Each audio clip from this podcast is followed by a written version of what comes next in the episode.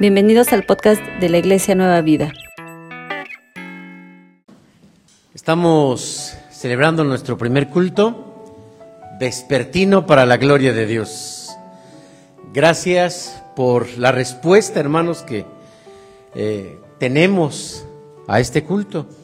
Sabíamos que eh, pues va a ser progresivo, pero confiamos en el Señor de que pronto vamos a recuperar todas nuestras actividades presenciales dentro de la iglesia. A pesar de que durante esta, eh, yo creo que lo que va de este mes, se ha incrementado bastante los casos de contagio. Deben saber, hermanos, que hoy, hoy, el día de hoy, algunas iglesias del presbiterio cerraron también, precisamente por lo mismo. Eh, se espera que si en los, las siguientes dos semanas no baja, entonces van a haber algunas medidas que ya estaríamos nosotros eh, también tomando en cuenta. Pero hasta el momento, hermanos, pues eh, aunque ha habido muchos casos de COVID, ya sea en las escuelas, ya no se cierran las escuelas. En las empresas, pues ya no se cierran las empresas. Que le dieron a uno COVID, bueno, antes nos daban 40 días para irnos a reponer y ahora si nos dan cuatro y eso con una eh, con un em, descanso relativo, pues bien y si no, pues a seguir trabajando. Y si no tenemos ni seguro ni nada, pues nada más no diga que tiene usted COVID, porque todavía la gente se espanta y dice, ah, tiene COVID, yo ayer eh, estuve cerca de él, y se espanta todavía la gente. Hermanos, inicio con esto intencionalmente, porque el Salmo 146 nos habla del depositar nuestra confianza en Dios y no en el hombre.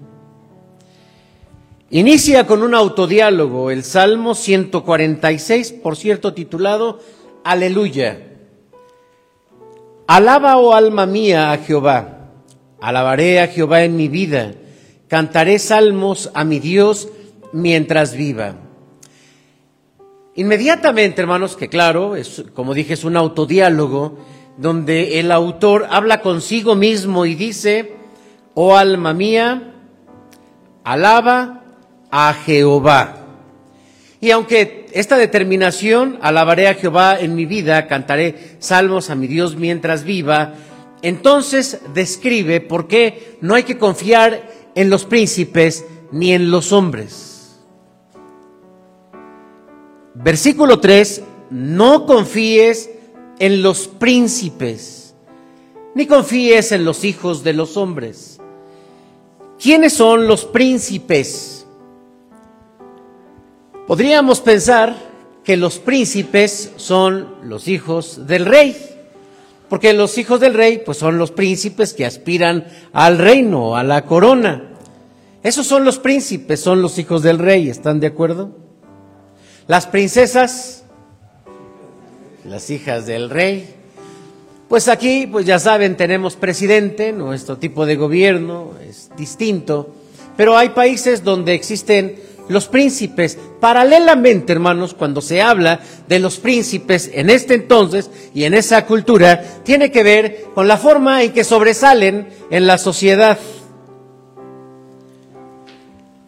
Porque no nos diría mucho que una persona sea príncipe, más bien es una persona que se ha convertido en alguien principal en la sociedad.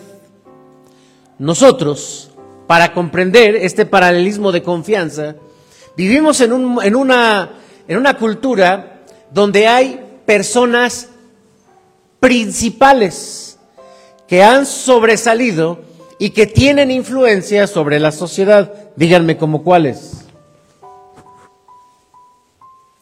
La ciencia es una. La ciencia.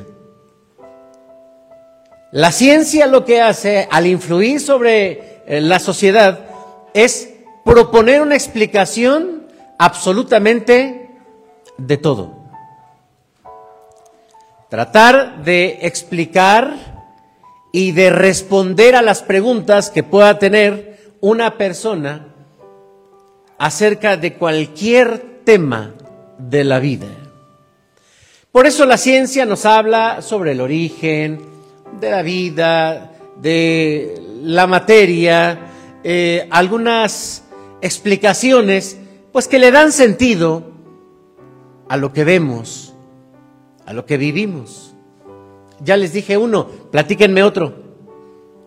otro sí, otro, otro, otro personaje o grupo de personas que se ponen por encima y que influyen sobre, los, sobre la sociedad. La tecnología, por ejemplo.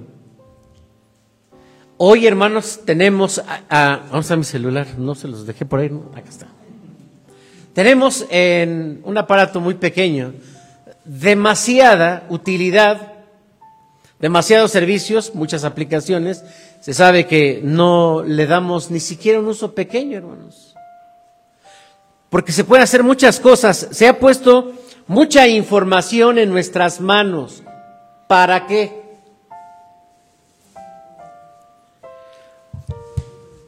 Bueno, ya el año pasado sorprendió eh, Gatel a todos de que no se preocupen, ya sabemos dónde han andado.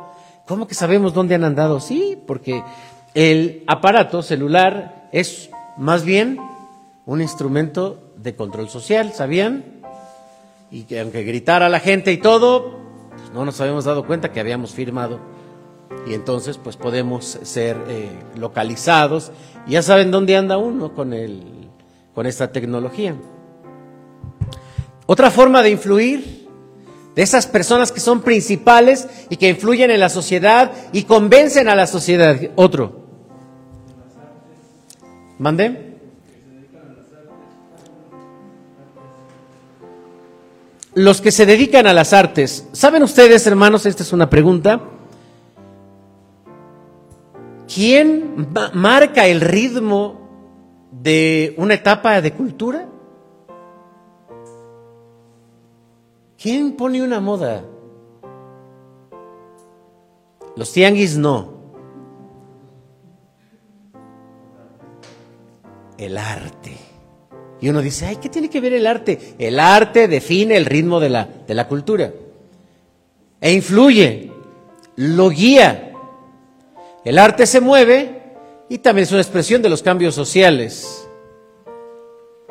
Otra, otra figura de influencia en la sociedad que seguimos y a eso le llamamos conocimiento. Mande, bueno, junto con el arte, la música. Ajá. ¿Qué más? La filosofía puede ser la base ah, en la que se mueven estas influencias. La religión, mande. La política, también la política Ajá, es como un medio para dirigir hacia algún objetivo en particular. Pero ahí vamos, ahí vamos, le estoy dando muchos datos. Por ahí va, por ahí va, que hasta, de hecho, así empecé el sermón. La salud, ajá, la medicina. Porque la medicina nos dice cómo interpretar las enfermedades. Así que hermanos, se ha reducido el poder a una mente y se ha reducido a personas que influyen tanto, que influyen de tal manera que lo que dicen es lo que se hace. Y podemos ver entonces que por qué estamos eh, luchando en nuestra sociedad con ese, ese aplastante movimiento eh, lésbico gay que durante, que fue hace ocho días, el sábado anterior de ayer en ocho, hicieron una marcha en la Ciudad de México y que el día de hoy, mientras yo estaba predicando, empezaron a bajar ahí también. No podía yo ni predicar porque apenas estaba yo predicando y ellos con el escándalo afuera. ¿Quién está marcando el ritmo de una presión social y una promoción hacia la homosexualidad o hacia este forma, esta forma de ética. ¿Quién? Una élite. Y les creemos, pues les creemos. Los medios de comunicación. Muchos nos dimos cuenta de no podemos confiar en el gobierno. No podemos confiar en los medios de comunicación. No podemos confiar en los médicos. No podemos confiar en nadie. Pero fue, fue una conclusión a la que llegamos después de haber analizado, hermanos, de que simplemente ante la situación de pandemia estábamos solos.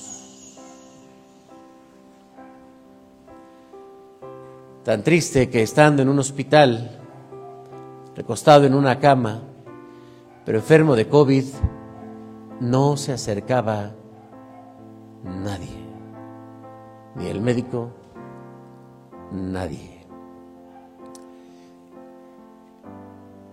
Esos son los príncipes de nuestro tiempo. Hermanos, cuando dejamos de ver a nuestro Dios, empezamos a tener miedo.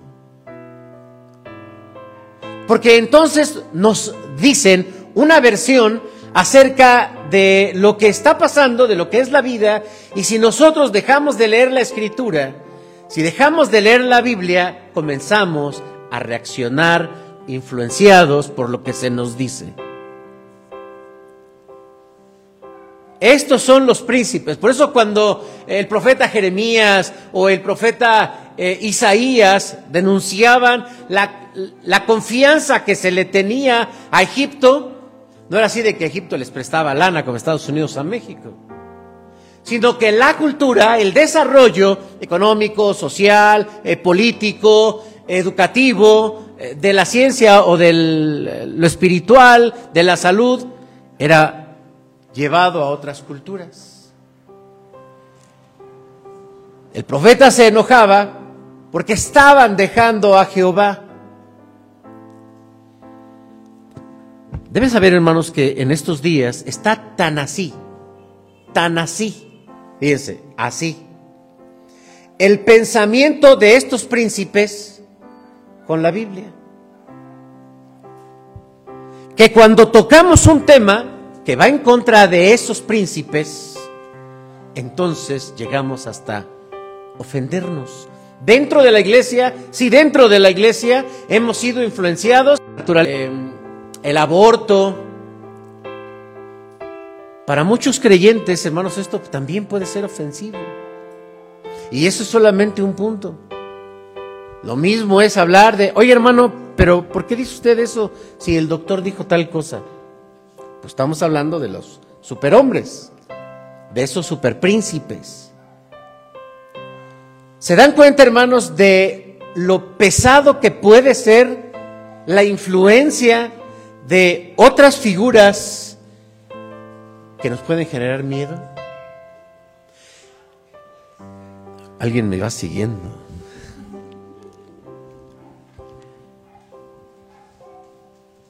Es cierto, hermanos, decírnoslo a nosotros mismos, es decir, necesitamos confiar en Jehová, necesitamos confiar en Jehová.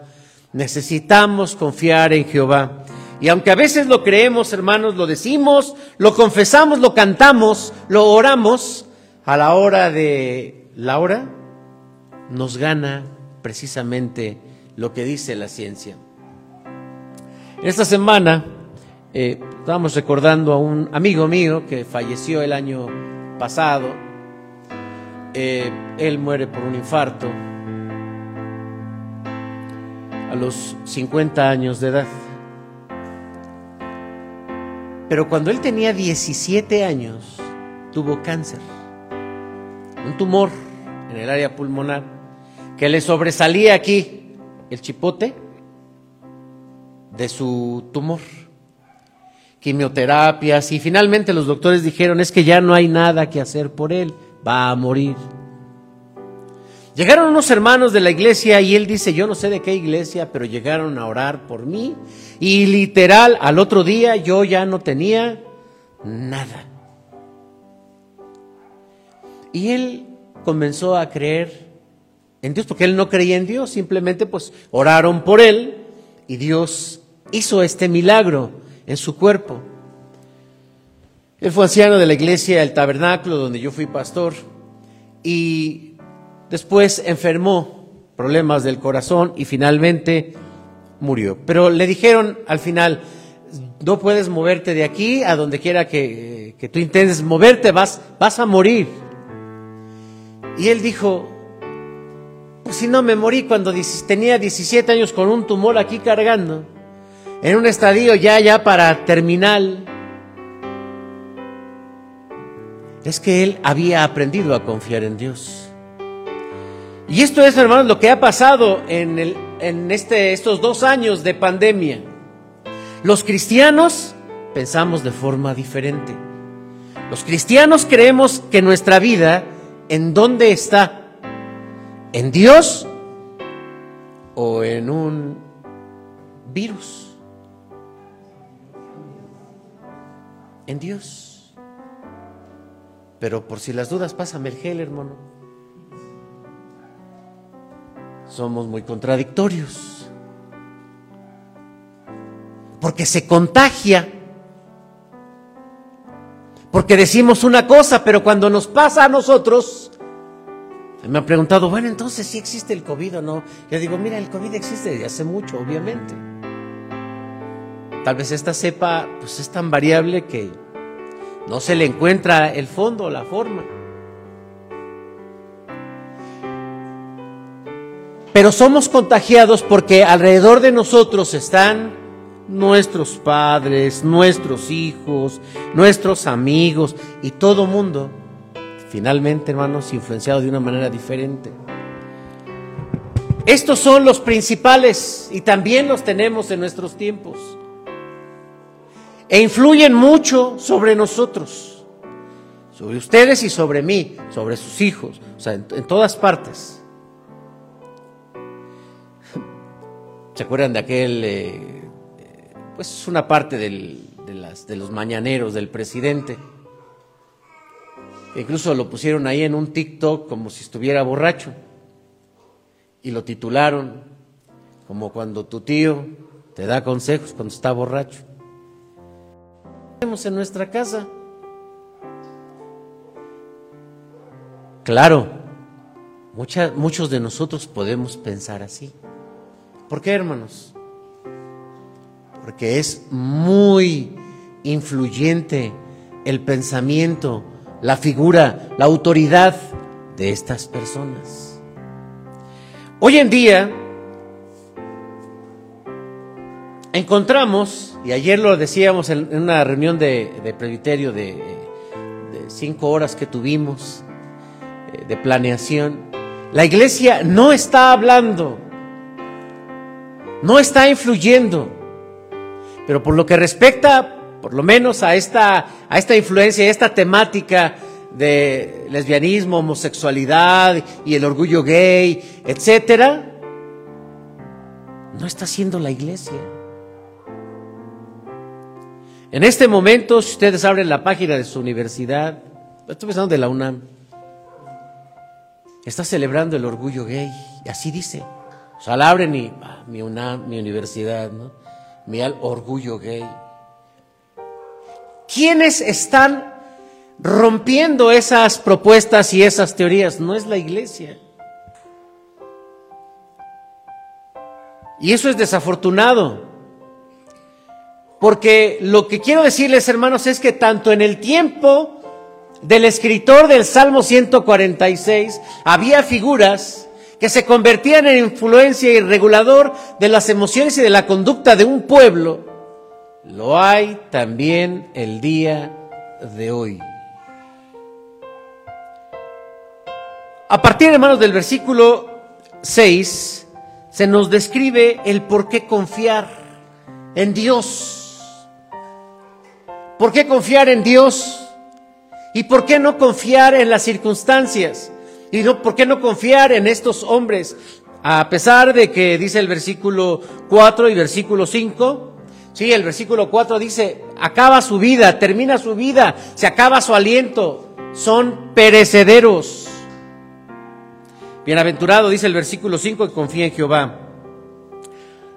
Pero se nos describen entonces, a partir del versículo 6, las razones por las cuales no debemos dejarnos llevar por la influencia de estos principales y confiar solamente en Dios. Y lo primero lo encontramos en el versículo 6, porque es todopoderoso. El cual hizo, dice el versículo 6, si tienen en sus Biblias, acompáñenme por favor, el cual hizo los cielos y la tierra, el mar y todo lo que en ellos hay, que guarda verdad para siempre. ¿Qué habrá, hermanos, que Dios no pueda hacer? Una pregunta que recuerdo cuando entré al seminario nos la hizo un profesor. ¿Qué hay que Dios no pueda hacer? Pues lo que Él quiera. Es la respuesta. Él hace lo que Él quiere. Y además, Él le da la autoridad a quien Él le da la autoridad. Dice, por ejemplo, en el libro de las, en el Pentateuco, en el Éxodo, hablando de las leyes, dice, pero si por accidente estás eh, tirando un árbol y de pronto salte el hierro y le pegue a uno, porque Dios lo puso en tu camino y muriere. ¿Quién puso en el camino a ese hombre para que aquel pasara con el hacha? Dios. Y tú vas circulando tu auto y de repente te sale alguien y te lo llevas. ¿Quién lo puso? Ya nos vimos, eh, más jale hermano. Otros dijeron, no, ¿qué tal? Hay que ver. Venía borracho, en el sentido contrario, hay que aplicar la justicia, que venga el perito y toda la cosa. Pues hermanos, esto es lo que nos da paz, que Dios tiene el control y que aún en el libro de Job, en el libro de Job, el sufrimiento de un hombre y la pérdida de sus bienes y todos los capítulos que contiene Job, ¿Es Dios el que tiene el control o es el diablo, hermanos? Nosotros no creemos que es el diablo. No podemos de todo, no es el diablo. Recordemos también que cuando Jesús estaba ante Pilato, Pilato decía, ¿no sabes que tengo la autoridad para quitarte la vida o para dejártela? ¿Y qué dijo Jesús? Ajá. Ajá, se puso Jesús a decir, ah, no, no sabía, pero no, sí, no. ¿Qué le dijo Jesús a Poncio Pilatos? ¿Qué le dijo? Ninguna autoridad tienes si no te fuere dado del cielo. Pero si nosotros no vemos así, hermanos, las cosas, no estamos viendo al Dios en el que creemos. Dios es todopoderoso, Él hizo los cielos y la tierra y el Señor Jesús insistía todas las cosas que Él puede hacer por nosotros. El versículo 6 también dice que Él, versículo 6, guarda verdad para siempre. Quiere decir que Él siempre cumple y dice la verdad. Él no miente. Su verdad es para siempre, dice la Biblia.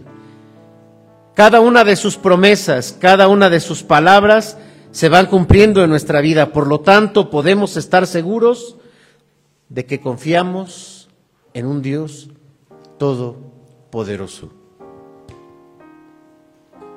Tercero, porque Él tiene control y el cuidado de los necesitados. Versículo 7. Hace justicia a los agraviados y da pan al hambriento. No solamente a los que necesitan el alimento, sino a aquel que necesita que le defiendan en una causa, del que necesita que le hagan justicia. Es prácticamente, hermanos, nuestro defensor. ¿Qué pasa cuando nos sentimos solos? Pues buscamos ciertas influencias. ¿Para qué? Para que se nos faciliten los procesos. La Biblia dice, hermanos, que el juez justo es Dios. Cuando Martín Lutero fue citado ante el Papa León X, sus amigos le decían, no vayas, no vayas porque eh, te va a finalmente te va a condenar y te va a matar. Y él decía, no, yo voy. El Papa incluso le envió un salvoconducto. Un salvoconducto es, te doy mi palabra que no te va a pasar, te voy hasta a defender. Que te quieran hacer algo, yo te voy a defender. Te doy mi salvoconducto. Sí, pero como a Juan Ux y a Jerónimo Savonarola también ya les había pasado lo mismo y finalmente el Papa se echó para atrás y dijo, eh, ya no vale el salvoconducto porque eres un hereje, así que todo sobre de él y vamos a matarlos. Y los mataron. Pero él dijo, estando ante el Papa y defendiendo su causa, se puso de rodillas y dijo, esto es lo que dice Dios, si me he equivocado que Dios me juzgue. Se puso de rodillas. ¿Quién era, su, quién era finalmente su defensor? Todos los días, hermanos, nosotros también enfrentamos situaciones y a veces buscamos, sí, medios y demás. Pero es bueno cuando nosotros le decimos a Dios, Señor, ponme, la persona adecuada. Señor, guíame a, las personas con las que tengo que hablar. Señor, acércame a un buen juez. Señor, acércame a un buen abogado. Señor, acércame a un buen médico. Señor, acércame a un buen, a un pero que sea Dios el que te provea. Porque Él no es indiferente con el pecador. También en el versículo 7 hace justicia a los agraviados. Y también dice que Jehová liberta a los cautivos. El ministerio del Señor Jesucristo, descrito en el Evangelio, es libertad, libertar a los cautivos. El Señor Jesucristo habló de ceguedad, habló de esclavitud, habló de oscuridad cuando se habla del pecado. Y hermanos, sabemos que Dios no es indiferente al pecador. Cristo murió por el pecador. Durante estos eh, sermones vespertinos vamos a hablar mucho acerca de la forma práctica de la vida cristiana, porque queremos dirigirnos a aquellos que no conocen a Jesucristo. Vamos a tener nuestros cultos allá abajo. Queremos que la gente escuche un mensaje y que le sea lo más claro posible. Que sepa que puede confiar en Dios.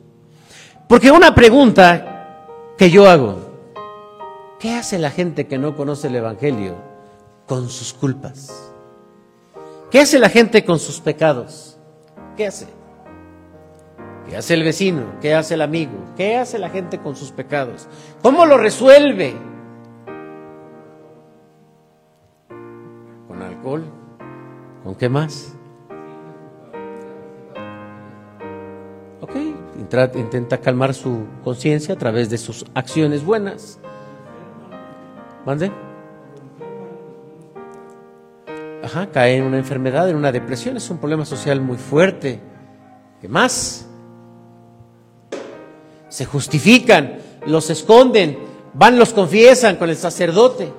O sea, hay diferentes formas pero hermanos, tenemos a un Dios que nos mira y que nos comprende, que nos entiende, porque Él nos ama. Él no es indiferente. La condición del pecador es de cautividad, ceguedad, está caído, pero el Señor no los deja así, al contrario, nos da libertad. Él abre nuestros ojos, porque aunque hay un dicho que dice no hay peor ciego que el que no quiere ver, la palabra de Dios dice, la verdad os hará libres. Y la verdad es Jesucristo. Y finalmente, hermanos, al terminar el versículo 10, dice, reinará Jehová para siempre, tu Dios, oción de generación en generación. Hermanos, tenemos un reinado de Dios eterno. Hay una teoría teológica lo, lo reafirmo, hay una teoría teológica que se llama premilenialismo. Hay otra teoría teológica que se llama posmilenialismo y hay otra teoría teológica que se llama amilenialismo. Estas teorías están basadas en Apocalipsis capítulo 20, donde se habla de los mil años. El premilenialismo dice que Cristo viene por su pueblo, se hace el rapto, así como lo, eh, lo manifiestan en la película del rapto. La gente desaparece, ¿dónde estás? No sé, ya se fue, se oye un grito, un lamento, la canción de Marino. ¿Se saben esa canción de Stanislao Marino? Pues es la canción de la gran tribulación se llama. Viene Cristo, se lleva a su pueblo, se va a las bodas del Cordero y entonces se le da oportunidad al diablo para que salga, se le da poder, se le da autoridad, se le da dominio para que arrase con todos los seres humanos. Ese es el premilenialismo. El postmilenialismo dice, no, primero van a pasar los mil años y luego ya viene Cristo. El amilenialismo dice no, porque Satanás no tiene poder, ni va a tener poder nunca. El poder es de Dios. ¿Cuál es nuestra postura, por cierto, hermanos? Nosotros no creemos en el rapto. Eso no es una, eso es una, no es una doctrina bíblica, es una teoría teológica. ¿Cuál es nuestra postura? Nosotros no creemos en el milenio, efectivamente, porque nosotros no creemos que el diablo tenga poder. Por eso nunca van a escuchar un sermón en una iglesia presbiteriana sobre el, rapto.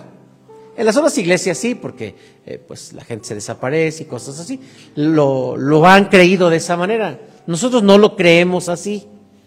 Hermanos, la Biblia dice que el reino de Jehová es para siempre y no va a terminar.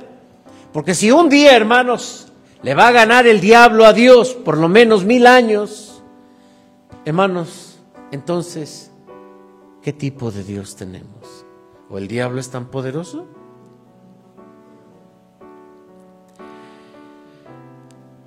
¿Vale la pena, hermanos, depositar nuestra confianza en Dios? Por supuesto.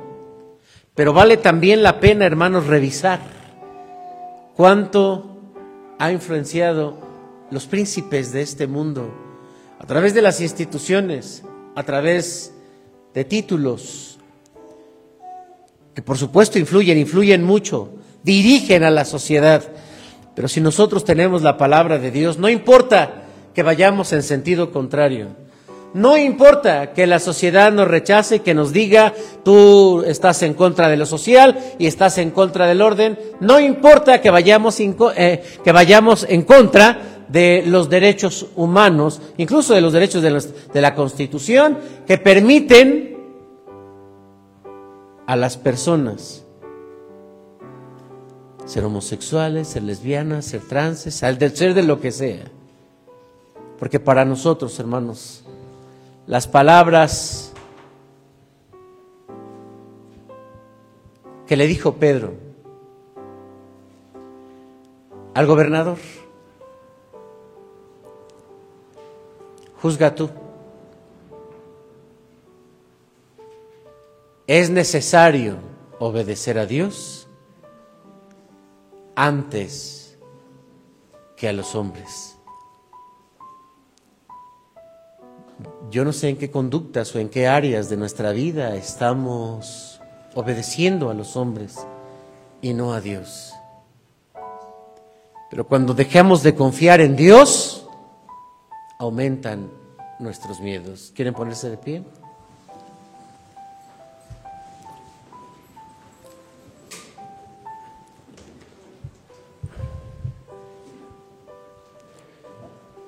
No estamos en contra de los políticos porque son puestos por Dios. Así dice la Biblia. Estamos en contra de la forma en que gobiernan. Estamos en contra de la justicia. La justicia es de Dios y es un reflejo de Dios. Nuestra constitución de los Estados Unidos mexicanos está basada en la Biblia. Lo que estamos en contra, hermanos, es de que se cometa la injusticia. No estamos en contra de la ciencia. Lo que estamos en contra en que ellos no parten de la Biblia, sino parten del materialismo. No estamos en contra de la medicina, estamos en contra de cómo se utiliza la medicina. Necesitamos confiar en Dios y también entender esas voces y esas influencias que están en nuestros tiempos. Oremos, amado Padre, perdónanos si nos hemos inclinado y hemos sentido eh, aprecio, dirección a esas figuras que sobresalen en nuestra sociedad y que sin darnos cuenta nos alejamos de tu palabra, nos alejamos de tu verdad. Decimos creer en ti, pero por si acaso nos persinamos ante un ídolo. O confiamos en ti, pero por si acaso buscamos.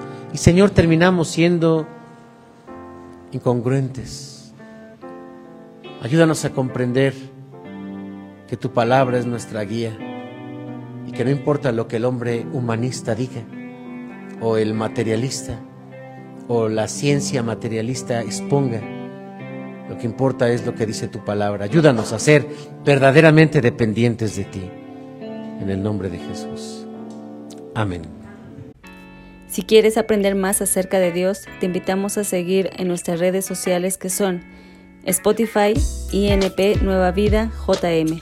Facebook, Iglesia Nacional Presbiteriana Nueva Vida, YouTube, INP Nueva Vida, JM, Instagram, arroba INP Nueva Vida. El correo electrónico, si nos gustas contactar, es inpnuevavida, arroba gmail.com. Dios te bendiga.